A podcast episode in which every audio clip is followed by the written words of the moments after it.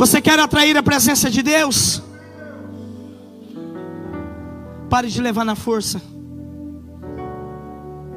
Ah, mas eu acho que deve ser desse jeito. Não, meu, nós já temos a Bíblia. E a Bíblia ela tira todos os nossos achismos de lado. Ah, mas eu quero servir a Deus desse jeito. Não, mas a Bíblia diz que é assim. Davi também entendeu, não vamos levar a arca desse jeito.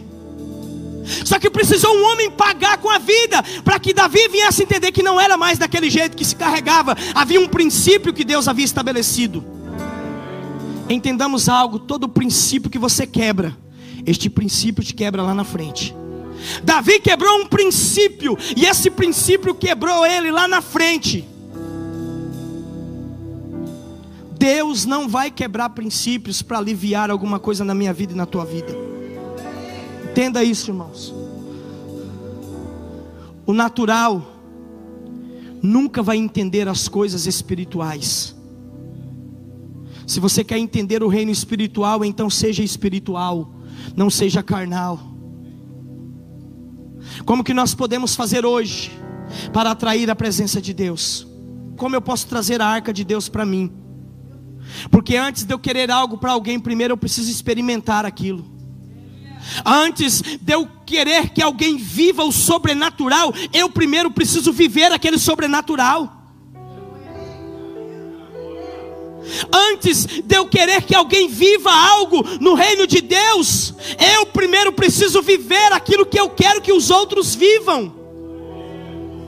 Quantas pessoas que estão tentando levar a obra de Deus na força do braço, forçando uma situação, sendo que Deus, irmãos, ele não precisa de uma performance para se manifestar.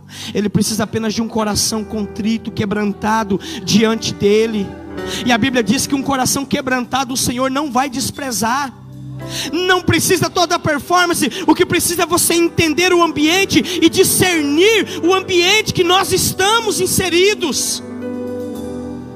Que nós possamos ter esse entendimento se eu quero primeiro atrair a presença de Deus para minha vida, eu preciso levantar um altar dentro da minha casa. Eu preciso levar a minha família a adorar ao Senhor. Eu preciso levantar um altar na minha casa, porque se eu levanto um altar lá, o que eu vou viver aqui ou manifestar aqui vai ser apenas o resultado de algo que eu comecei lá fora.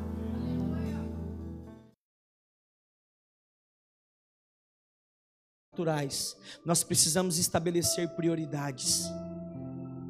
Nós precisamos colocar Deus no devido lugar que cabe a Ele. Não deixar Deus para segundo plano, não deixar Deus quando a bomba estoura, não recorrer a Deus quando as coisas fugiram totalmente do controle, não recorrer a Deus quando talvez a crise já se abateu, a separação veio para o casamento, a, a crise veio, não, mas é recorrer a Deus no tempo certo, no tempo favorável. Se nós queremos ter as nossas casas como casas sobrenaturais, nós precisamos priorizar a palavra, priorizar a presença de Deus, buscar ao Senhor em primeiro lugar. Deus estava ensinando o povo de Israel a depender de Deus e não apenas a depender de Moisés. Nós precisamos estabelecer prioridades. Nós precisamos colocar Deus no devido lugar que cabe a Ele. Não deixar Deus para segundo plano, não deixar Deus quando a bomba estoura, não recorrer a Deus quando as coisas fugiram totalmente do controle, não recorrer a Deus quando talvez a crise já se abateu, a separação veio para o casamento, a, a crise veio, não, mas é recorrer a Deus no tempo certo, no tempo favorável. Se nós queremos ter as nossas casas como casas sobrenaturais, nós precisamos priorizar a palavra, priorizar a presença de Deus, buscar ao Senhor em primeiro lugar. Deus estava ensinando o povo de Israel a depender de Deus e não apenas a depender de Moisés.